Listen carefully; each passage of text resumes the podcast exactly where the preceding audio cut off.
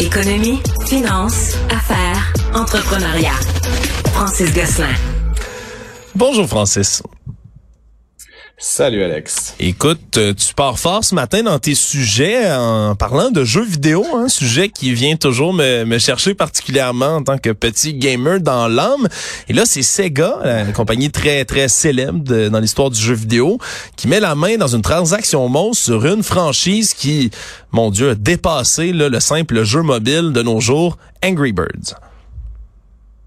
Effectivement, l'action estimée a fait une somme de 706 euh, millions d'euros, donc euh, plus de 1 milliard de dollars euh, canadiens pour la société finlandaise Rovio qui est derrière Angry Birds, qui est, comme tu le dis, initialement un jeu mobile, mais qui est aussi maintenant toute une, une gamme de produits là, de vraiment de propriété intellectuelle, dont un film, dont des peluches, dont un paquet de choses. C'est quand même étonnant. Je sais pas si tu es un grand joueur de Angry Birds, là, Alex, mais euh, c'est un jeu hyper simple qui consiste dans le fond à tuer des cochons euh, en lançant des oiseaux avec un slingshot. Là, si les auditeurs qui ont jamais joué, donc c'est la prémisse comme pas très très sophistiquée.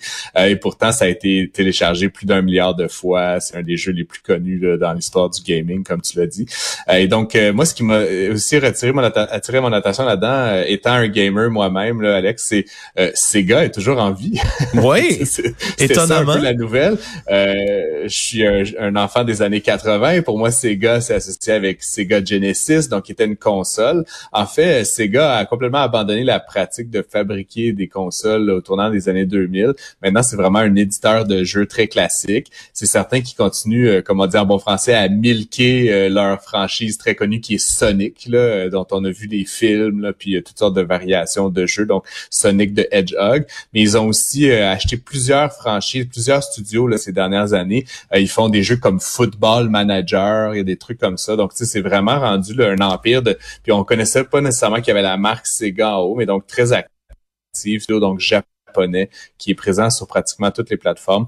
Ils mettent la main sur le pont, puis bon, pour une somme assez importante, mais ce qu'ils disent derrière, c'est qu'en plus d'acheter les droits sur Angry Birds, c'est tout le savoir-faire en jeu mobile qui vient avec euh, avec la compagnie. Euh, Rovio, en plus d'avoir évidemment son grand studio là en Finlande avec plusieurs centaines d'employés, ils ont huit studios dans le monde, donc un mm. peu partout. C'est vraiment un des grands joueurs dans le jeu mobile.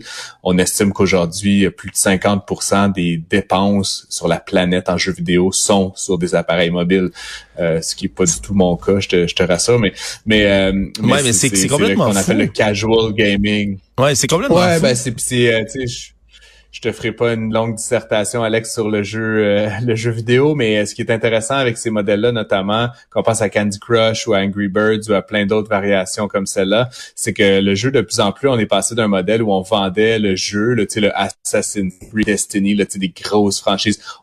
On vendait euh, 80 ou 100 dollars, puis c'était ça, tu jouais le jeu, c'était fini. Maintenant, ces jeux-là, ben possiblement tu peux jouer pendant très longtemps. Puis on fait beaucoup de micro-transactions, donc ces compagnies-là font l'argent à coût de 1 dollar, 2 dollars euh, par-ci par-là. Puis comme la barre à l'entrée est pas très grande, ben plus de gens y participent et donc il y a plus d'argent à faire. Mm. Ouais, puis Sega, euh, moi aussi, j'ai comme toujours été surpris de voir comment ils tirent leur épingle du jeu, mais je t'avoue, je joue encore à des jeux de Sega, mais c'est des jeux beaucoup plus ah de stratégie 4X tour par tour. Ils sont très très bons ah là-dedans avec le, je pense collaborent avec Amplitude Studio entre autres.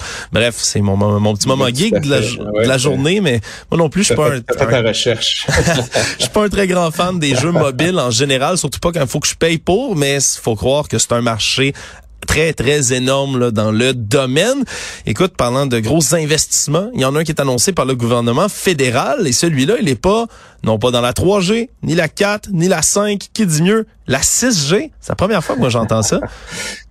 je, m'étais ben, moi aussi et c'est la raison pour laquelle j'en ai fait euh, dans le fond un sujet là, à, l'émission d'aujourd'hui. C'est la c'est vraiment la première fois de ma vie que je lisais dans, dans ma revue de presse 6G donc euh, euh, j'étais encore moi stické là avec mes anciennes méthodes là je suis presque un, je suis presque un, vieillard là avec la, les 5G, là, tu sais, cette vieille technologie-là qui, qui est même pas tout à fait déployée encore, euh, by the way. Mais donc, aujourd'hui, ce qu'on apprenait, c'est que le, les gouvernements, donc le gouvernement fédéral notamment, investit une somme d'un petit peu moins de 500 millions de dollars euh, pour euh, pour commencer à donc à, à, faire de la recherche et développement et, et éventuellement déployer des réseaux de 5G. Là, donc, on va continuer ce déploiement-là, mais déjà, on anticipe la génération suivante qui est celle de la 6G.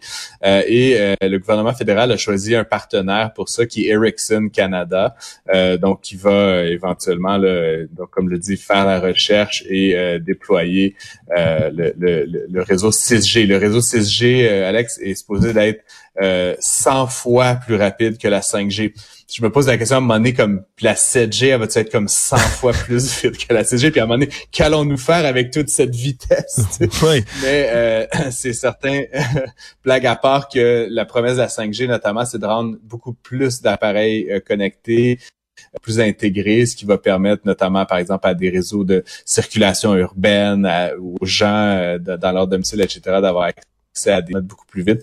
Donc, d'avoir moins de puissance de traitement sur le terrain et tout va passer éventuellement par les réseaux. Et donc, c'est la promesse du 5G. Puis le 6G serait donc 100, 100 fois plus rapide, encore une fois. Donc, il euh, faudra voir si on meurt tous du cancer du cerveau. Ouais, ouais parce que là, c'est ça. Moi, il y a deux choses sur lesquelles euh, que je retiens dans cette histoire-là, puis sur lesquelles je vais porter une attention particulière. Un, c'est de voir quelles nouvelles théories du complot vont émerger sur la 6G alors qu'il y en a déjà tellement sur la 5.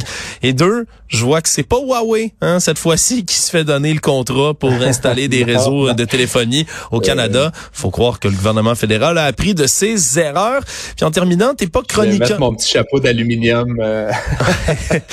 Écoute, t'es pas chroniqueur judiciaire ici avec nous, Francis, mais on va le tu vas le devenir l'espace de quelques instants parce qu'on parle aussi beaucoup d'argent dans un procès colossal. C'est celui qui oppose le Fox News à Dominion, hein, le système de le système de machines pour comptabiliser les votes aux États-Unis.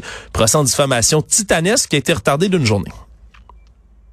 Effectivement, ben donc effectivement Dominion qui fabrique ces machines de votation, euh, notamment à destination du marché américain, poursuit donc euh, Fox News et sa maison mère pour 1,6 milliard de dollars US. donc comme tu dis, c'est c'est pas une petite affaire euh, et et ça promet aussi d'être hyper médiatisé parce que notamment et ça a commencé à sortir un peu dans les médias, il y aurait tout tout ce qui entoure la réélection de Monsieur, enfin l'élection de Monsieur Biden justement, donc la non-élection de Monsieur Trump, euh, les histoires du 6 janvier euh, et le rôle que jouait Fox News là-dedans, notamment en, en, en en voyant là, des, des, carrément des nouvelles qui étaient fausses et, et surtout ce qu'on découvre, ce qu'on a découvert ces dernières semaines, c'est que les, les, euh, les, chroniqueurs et les animateurs savaient que c'était des faussetés, mais ils, donc ils déclaraient toutes ces choses-là euh, pour maintenir leur code d'écoute.